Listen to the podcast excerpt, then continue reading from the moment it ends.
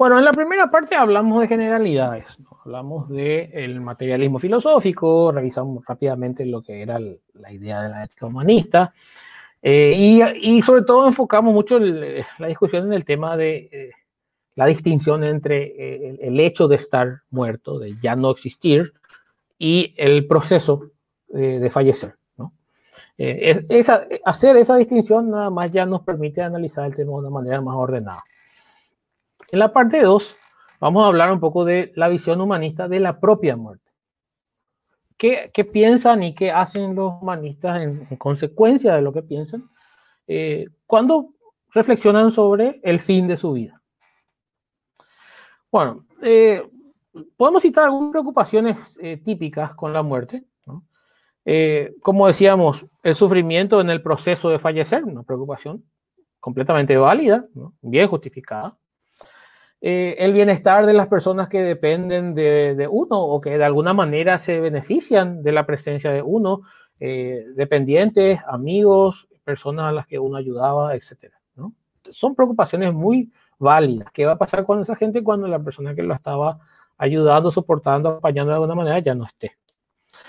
El sentimiento de no haber tenido experiencias que uno añoraba tener, esa es una preocupación eh, muy común aparentemente eh, se ve en, los escritos, se ve en las encuestas, se ve en la literatura, eh, la idea de que una persona va a fallecer y dice, eh, ah, no sabía que mi final iba a llegar ahora y si sabía esto, tal vez hubiese vivido mis días de otra manera y, y, se siente como que hubo una especie de oportunidad perdida o en alguna medida se desperdició su existencia, ¿no? Esta, esta es una, una, preocupación que no deja de tener sentido, ¿no? Porque la persona en cualquier momento, ¿no? Puede mirar atrás y decir, bueno, la verdad que este año no hice muchas cosas que hubiese querido hacer y eh, lo hubiese vivido de otra manera, ahora que pienso, ¿no? Y eso es independiente de la muerte, ¿no? O sea, eso es una preocupación válida, eh, independientemente de que sea al final de tu vida o que tengas un año más adelante. ¿no? Por supuesto, es peor si no tienes un año más. Puede ser una preocupación más grave si ya no vas a tener eh, la oportunidad de replantear y reprogramar el siguiente año de tu vida, por ejemplo. ¿no? Eh, sin embargo, yo levantaría un pequeño cuestionamiento, ¿no? O sea, el, esa idea de que, ah, me perdí de, bueno, eh, por lo menos no es novedoso eso con los muertos. te estabas perdiendo de eso, sí, perfecto, te estabas perdiendo de eso. Y, y el, digamos, si falleces ahí y te perdiste para siempre de eso, bueno, no es que vas a pasar más tiempo perdiéndote de eso porque ya no vas a experimentar lo que viene después.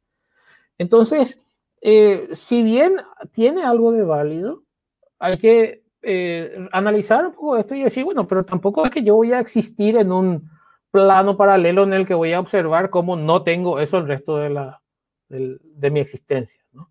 Simplemente ya no voy a estar ahí y ya no voy a estar para extrañar o para lamentar que no hice eso, por ejemplo. ¿no? Bueno, y, finalmente, eh, otra preocupación común es la tristeza de, de, no poder ver lo que el futuro depara para la humanidad eh, o en especial para los seres queridos de uno. O sea, eh, mucha gente dice, me hubiese gustado eh, verle a mi nieta recibirse en la universidad, una cosa así, por decir, ¿no? O me hubiese gustado eh, viajar a tal lugar y con mi familia, ¿no? Eh, que era algo que se planeaba para, no sé, tal, dentro de un año, una cosa así. Entonces, son preocupaciones que, que tienen sentido. De nuevo, yo creo que vale la pena reflexionar un poco porque si bien te hubiese gustado, no significa que vas a vivir el proceso de privarte de eso. no vas a tenerlo, pero no vas a experimentar el ser privado de eso en el momento que eso hubiera ocurrido, digamos. Eh, los que sí van a experimentar son los otros, ¿no? Entonces también por ese lado es válido. Los que quedan, sí, de pronto van a decir, bueno, yo me hubiese gustado tanto que en mi graduación era abuelo que, que falleció antes y no me pudo ver y no sé qué, algo así, ¿no? Entonces, eh, estas son, son muchas, algunas de las preocupaciones, eh, yo diría que son las más comunes que se escuchan, ¿no? Hay, Eh, hay, por supuesto, cosas eh, muy particulares y de repente alguien puede mencionar en los comentarios cosas distintas que nosotros no, no pensamos. Pero sí, eh, digamos, algunas de ellas son obviamente válidas, otras son, mm, pueden ser más o menos válidas según el caso, y eso depende de, la, persona en particular. ¿no? Entonces, para poder analizar todo esto, ¿no? hay que pensar sobre la muerte tenemos que pensar sobre, nuestra vida y sobre cómo pensamos que va a ser su final para poder entender cómo eso se ajusta a cada caso de cada persona. Entonces, eh, pensar en esas cosas te permite preparar, te permite diseñar tu vida pensando que la muerte es una parte de ella. Eh, mucha gente evita hablar de, de, la muerte porque es un tema que les impresiona mucho, que le incomoda, ¿no? Eh, alguna gente le, emociona y se siente incómoda porque se le caen unas lágrimas eh, pensando en, conversar sobre esos temas. De hablar con un ser querido de cuando ya no esté nos hace pensar en cómo nos va a sentir, cómo nos vamos a sentir cuando tengamos su compañía y entonces nos pone triste y a veces hacemos eso a un lado.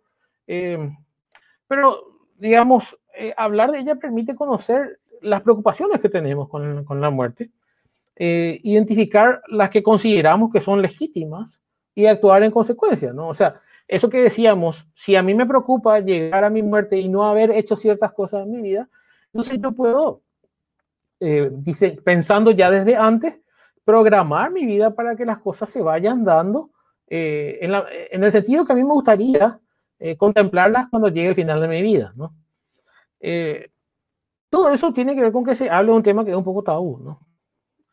Eh, por ejemplo, si, si, nos preocupa el estar de nuestros dependientes, podemos pensar en cosas como un seguro de vida. O, o, si nos preocupa desperdiciar la vida, eh, planificar nuestras actividades. Pero para esto hay que pensar desde antes de, de, del tema. Los humanistas tienden a pensar que reconocer que esta es la única vida que tenemos les motiva a, planificar mejor cómo aprovechar. ¿no? Y yo considero que es una idea muy válida ¿no? y que, que, es algo que es digno de, socializar y de imitar y de invitar a la gente a, hacer. Perder el temor a, a, estar muerto le ayuda a remover los tabúes sobre el tema y eh, con eso también les permite encontrar consuelo en, en, en, los logros que tuvieron, en el impacto que tuvieron en la vida de otras personas que, que muchas de las cuales probablemente van a vivir después de que ellos ya no estén. Entonces también esto le hace sentirse un poco más en paz con el, eh, con el hecho de que la vida no es infinita. Bueno, quiero compartir una, una iniciativa que me pareció muy interesante y muy importante que, que, se está haciendo aquí, se hizo recientemente en el UK por primera vez, en el, en el Reino Unido, que es la Semana de la Conciencia sobre la Muerte. Carlitos, discúlpame que te interrumpa. Por favor, no, no. Para las personas que no saben, eh, el doctor Carlos Galeano y la doctora Fabiola están en Reino Unido. Eh, estamos haciendo esta transmisión eh, de manera internacional. Alma, yo estoy en Paraguay, el doctor Carlos y Fabi están en Reino Unido. Les agradecemos que se tomen su tiempo porque hay una diferencia horaria significativa. Entonces, para que eh, las personas que nos escuchan puedan tener también eh, noción del lugar en donde vos estás y en qué país específicamente se está realizando esta campaña a la cual vos te estás refiriendo. Osvaldo, no sé si es que vos estás todavía acá en Paraguay o, o ya retornaste a Alemania. Yo ya, ya retorné otra vez acá hacia el otro lado. Ok, bueno, al, el doctor Osvaldo Mesa nos acompaña de, desde Alemania. Les agradezco muchísimo y bueno, eh, las personas que nos están escuchando o viendo ya saben desde, desde dónde el doctor Carlos nos está dando esta charla y, que es en Reino Unido donde se hace la conciencia sobre la muerte. Bueno, era a modo de clarificar y de que estemos en contexto. Solo eso. Dale, Alma, no hay problema. Está muy bien porque yo siempre eh, voy sacando eh, ejemplos de lo que veo, ¿no? Eh, me es muy, muy natural comentar cosas que veo y que de repente digo, ah, esto vale la pena eh, poner a consideración para que de pronto se pueda imitar si es algo que se considera válido, ¿no? Eh, e, esto se hizo hasta donde yo sé por primera vez aquí en el UK. No sé si se ha hecho en otro lugar, pero algunas organizaciones se juntaron y eh, organizaron esta semana sobre la conciencia sobre la muerte. Y básicamente es un evento eh, eh, que, que, se, que, se, hace un poco en vista de que hay una encuesta que, que se, se, tomó sobre, en el UK que revela que solo el 13% de los adultos tiene algún amigo cercano o un familiar a quien le ha dicho dónde quieren estar en el fin de sus vidas. Dónde eh, lo dicen en un sentido amplio, ¿no? No, solamente el lugar, sino, eh, digamos, la situación, ¿no? Cómo, ¿Dónde y cómo realmente quieren estar al final de, de sus vidas, ¿no? Eh, la, idea es promover una, la discusión sobre este tema para que la gente se siente, sienta que llegó preparada al, momento de su muerte. ¿no? como decíamos, para poder mitigar esos problemas, esos, esas, esos temores relacionados a la, a la, muerte, tenemos que pensar antes sobre ellos. El objetivo es que la gente pueda compartir sus intenciones sobre dónde y cómo desea estar en sus últimas horas, en varios sentidos. ¿no? Uno de ellos es la situación financiera, ¿no? Eh, y este es un tema que, que vale la pena, digamos, eh, plantearse porque, bueno, eh, cómo se van a repartir sus bienes, las cuestiones de la sucesión, eh, si la persona tiene un seguro de vida, piensa sacarse un seguro de vida por, por si fallece sorpresivamente, por ejemplo, ¿no? en Paraguay, digamos, hay muchos casos de, de, peleas interminables entre familiares por cuestiones de sucesión. Eh, y, bueno, eso tiene que ver con que no conversan las cosas eh, con tiempo y de hecho al no hacer eso la persona que fallece pierde la posibilidad de hacer algo para eh, facilitar el bienestar de sus familiares que van a que, sobreviven, ¿no? que, que quedan después de su muerte.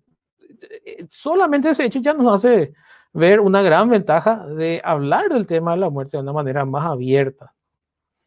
La situación emocional, ¿no? Eh, qué sé yo, muchas cuestiones como, bueno, cuando yo ya no esté, eh, qué sé yo, o, o, si yo fallezco joven, me gustaría que vos le acompañes a tal persona a quien yo le solía acompañar, que hagas esto, ese tipo de cosas, ¿no? Eh, qué sé yo, pensar en, en, en, cuestiones sobre los relacionamientos de las personas después de que uno ya no esté, ¿no? Cuando, cuando uno ya no esté, digamos. Eh, y, y, cuestiones inclusive eh, sobre médicas, ¿no? Sobre la, sobre la reanimación, por ejemplo. Eh, hablar con los familiares de, mira, a cualquiera le puede pasar, no es una cosa eh, usual, pero digamos, uno puede tener un accidente automovilístico, por ejemplo, y en un momento totalmente inesperado se queda en una situación eh, complicada y bueno, eh, es, es, importante que tenga alguna persona cercana que, que conozca eh, sus intenciones, por ejemplo, si no quiere ser reanimado, eh, si ya está en una situación muy, muy extrema. ¿no? Bueno, otra, otro aspecto que, que, se discute mucho entre los humanistas aquí en el Reino Unido, que me parece vale mucho la pena explorar también en América Latina, eh, es el tema de los funerales humanistas. Eh, sabemos que el, el, humanista piensa que lo que importa son las experiencias de las personas. ¿no? Entonces, alguien podría decir, bueno, ¿qué le importa a un humanista lo que se hace en su funeral si él ya no está? ¿no? Ese es el problema de los que tienen experiencia consciente para ese momento. Él ya no está. ¿no? Y bueno, algunos humanistas piensan así, no todos. Eh, pero no es tan obvio que esa debe ser la forma de pensar para un humanista. Eh, si bien es cierto que un, que un humanista no, no, está esperando eh, hacer parte del ritual de su propio funeral, eh, ni, ni, ni, de nada que, se, que, que, venga después de su muerte, por, por así decirlo, ¿no? o sea, del, del, mismo modo que no espera ser parte de ningún evento posterior a su muerte. Su interés puede estar en, en la naturaleza de, su legado, ¿no? Cómo le que que le recuerden cómo le gustaría afectar la vida de las personas después de que ya no, no esté presente. Eh, pero teniendo, y teniendo, digamos, en, mente el beneficio para las más personas que quedan. ¿no?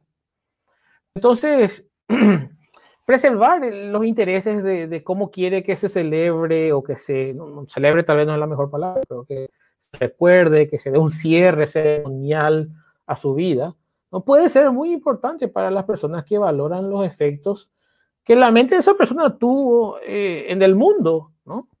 Eh, mientras estaba vivo y que van a seguir reverberando cuando ya no esté. Entonces, eh, a pesar de que nos puede parecer que al humanista no le tiene por qué importar que se hace su funeral, eh, estos motivos hacen que recordar a la persona en el funeral de la manera que, que hubiera deseado puede ser una, un servicio que se hace a la, a, su, a la construcción de su legado, a, a las personas que quedan eh, después de, de, que él o ella ya no estén, ¿no? Entonces, por ese lado, es una cuestión de validez plena para el humanista. No deja de ser una cuestión válida por ese tema.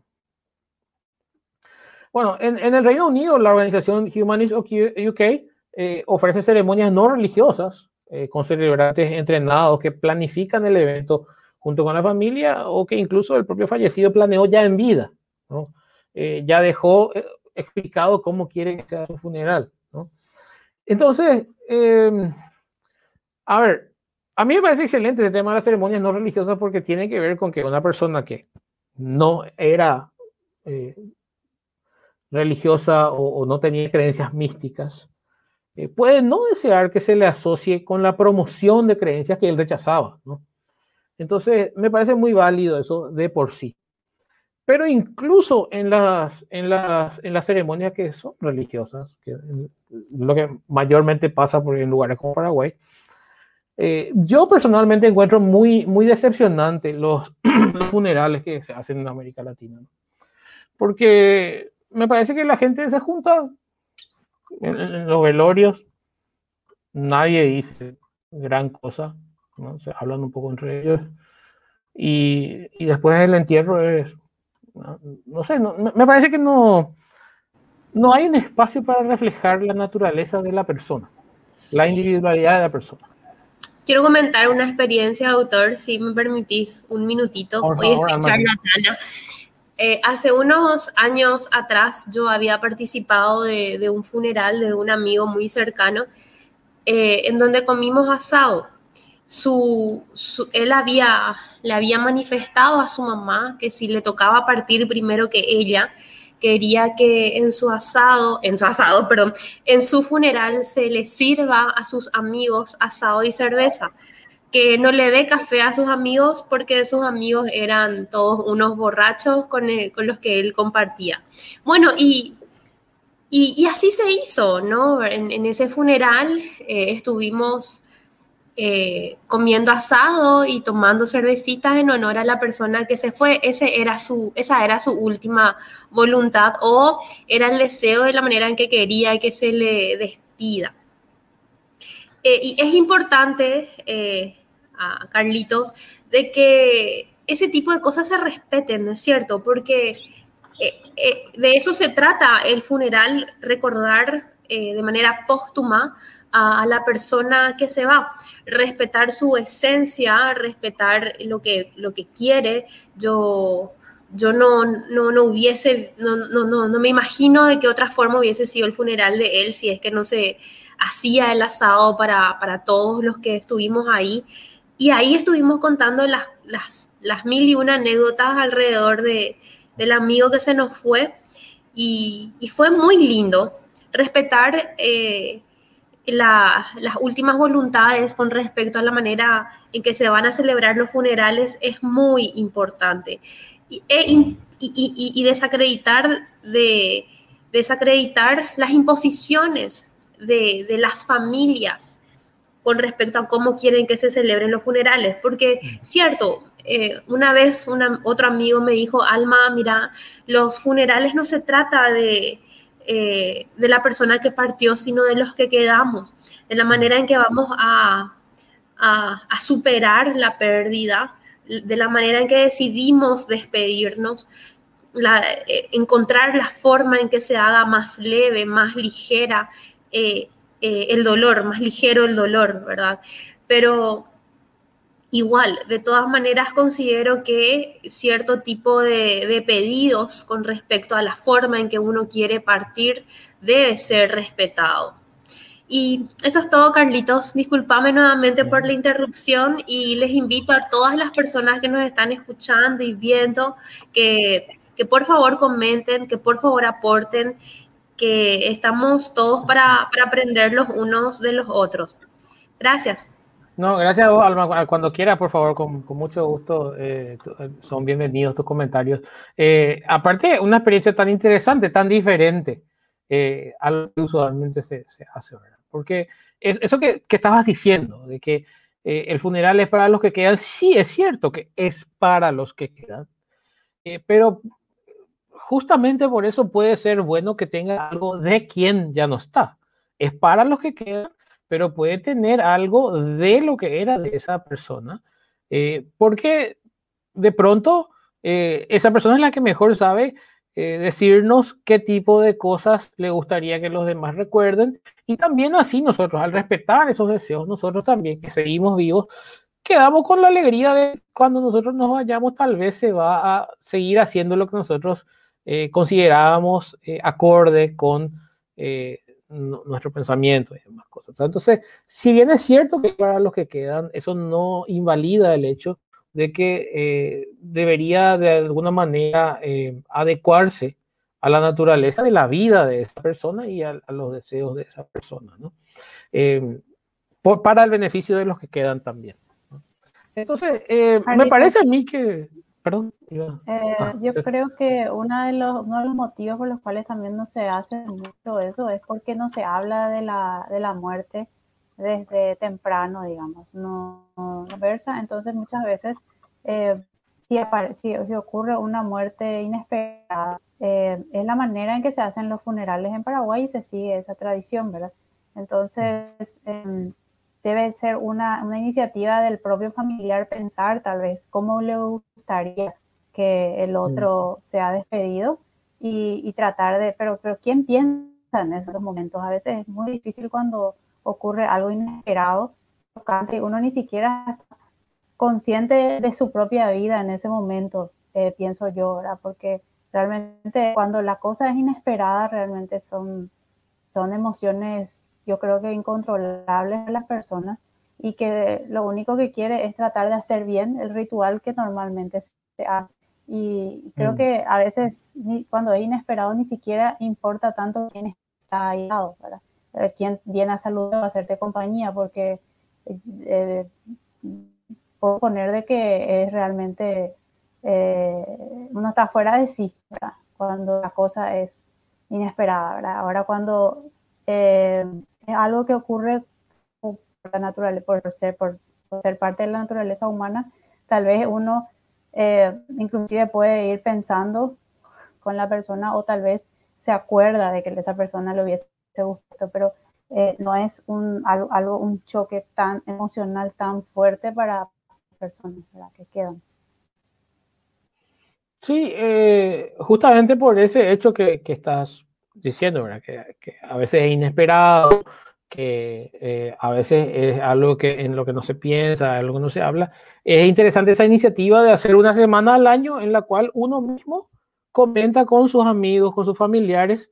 Eh, mira, si yo me, si yo, si ocurre que yo me muero, en este momento considero que me gustaría que pase esto, eh, que mi funeral fuese así, que, no sé, que, que vos me, le ayudes a, mi mamá con esto, porque yo ya no voy a estar, o, o algo así, ¿no? Por decir, eh, o, o, me gustaría que eh, si yo ya no estoy, si tengo hijos, por ejemplo, que, que, que vos tengas eh, un rol en, en la crianza de, de, mis hijos, que vos le cuentes a mis hijos lo que yo pensaba sobre estas cosas, ese tipo de cosas, ¿no? O sea, entonces ponernos de acuerdo que en un momento del año se haga eso puede ser muy útil, ¿no? O sea, puede ser, eh, justamente puede servir para esas cosas que no planificamos porque justamente son accidentes, ocurren de, sorpresa o porque eh, si no nos forzamos a hablar de esos temas, los evitamos porque no son temas que son placenteros o lo que sea. Bueno, eh, continuando con, con, la presentación, en, los, funerales humanistas se busca hacer una celebración de la vida de la persona y también crear una ocasión para que los presentes tengan cierto cierre o, una forma de despedida. Entonces, eh, digamos, no, no deja de ser cierto que es para los que vienen en tanto eh, cuando hace lo que la persona esperaba y también cuando se planea cómo incorporar a las personas que llegan.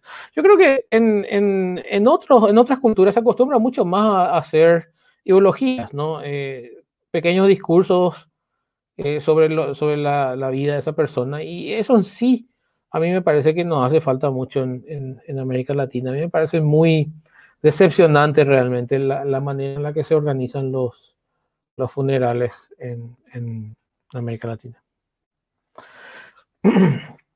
Bueno, eh, estas iniciativas, las, de los funerales humanistas, proveen espacio que responde simultáneamente a las necesidades emocionales de la familia y también al legado de la persona, del humanista, ¿no? una persona que eh, probablemente rechazaba en mayor o menor medida las creencias religiosas, eh, que rechazaba las creencias místicas, que piensa que no se va a ningún lado eh, después de que desaparezca su, su, cuerpo, de que fallezca su cuerpo, ¿no? Digamos, quiere tener un legado coherente probablemente con eso, por lo menos se manifiesta así. Ay, bueno, terminamos aquí la, la segunda parte. Eh, no sé si tienen algún comentario o algo más que agregar antes de pasar. Sí, eh, yo quería comentar que un caso, ahora me viene a la, a la memoria, el caso este que Asimov comenta en su biografía, en la última biografía que él llegó a escribir, comentó que tuvo la oportunidad de asistir a funerales de amigos suyos, ¿verdad? También humanistas como él, y eran funerales, eh, digamos, no religiosos, en los cuales eh, cada participante o cada persona que estaba ahí presente podía eh, dar un discurso o hacer algo alusivo a lo que el fallecido eh, estaba vinculado, ¿verdad? Inclusive en su caso también, ¿verdad? Posteriormente comenta su, su esposa que, que, en el funeral de él también fue así, eh, se hizo también de la misma forma. Y eso ayuda a dar un cierre, ¿verdad? A la vida de la, de la persona para tanto para los familiares como para los allegados, ¿verdad? Y de manera que, eh, como ya tiene un cierre, se, se, ve que es una forma más natural de que termine, ¿verdad? Acá tenemos un comentario antes de pasar a la otra parte. Alma, no sé si quieres leer. Ay, tu micrófono, Alma. Ahí está, mi micrófono. Lo siento. Creo que el tema de la muerte hace falta conversar para justamente sacarle las emociones del miedo implícito a mirar el propio fin, al cual vamos a llegar todos, inexorablemente. Sí, de acuerdo con, con la señora, muchísimas gracias por, por participar. Es, eh, ¿cómo se puede explicar el miedo a a la muerte, es una cuestión de, de, base psicológica, ¿no es cierto? Porque hay gente que realiza actividades peligrosas, eh, incluso poniendo en riesgo sus propias vidas, ya sea laboralmente o, o por hobby. Hay gente que, que, bueno, persigue, por ejemplo, huracanes o, o, una, o estudia tiburones, o sea, se me están ocurriendo actividades que, que, de por sí son peligrosas, poniendo en riesgo la propia vida. Y, ahí no hay peligro a la, a la muerte. Pero en, en otras personas, en otro grupo de personas, sí. Eh, existe un miedo tremendo a, a perder la existencia y, que se vuelve inclusive una fobia, como, como dije anteriormente. Probablemente hay, hay un nivel intermedio saludable, ¿no? O sea, eh, hay, hay, hay, motivos racionales para, para temer perder la vida y, y, vale la pena responder en proporción a esos, ¿no? Eh, Pero sí, e, es una cuestión que, digamos, pasa mucho por las emociones de las personas y sencillamente lo que nosotros queremos mostrar es la importancia de discutir estas cosas y las, eh, exponer ideas de las personas, de los humanistas, ¿no? Es decir, miren, esto es lo que piensa en general la gente humanista, tal vez les pueda servir a ustedes eh, para su propio análisis. ¿no?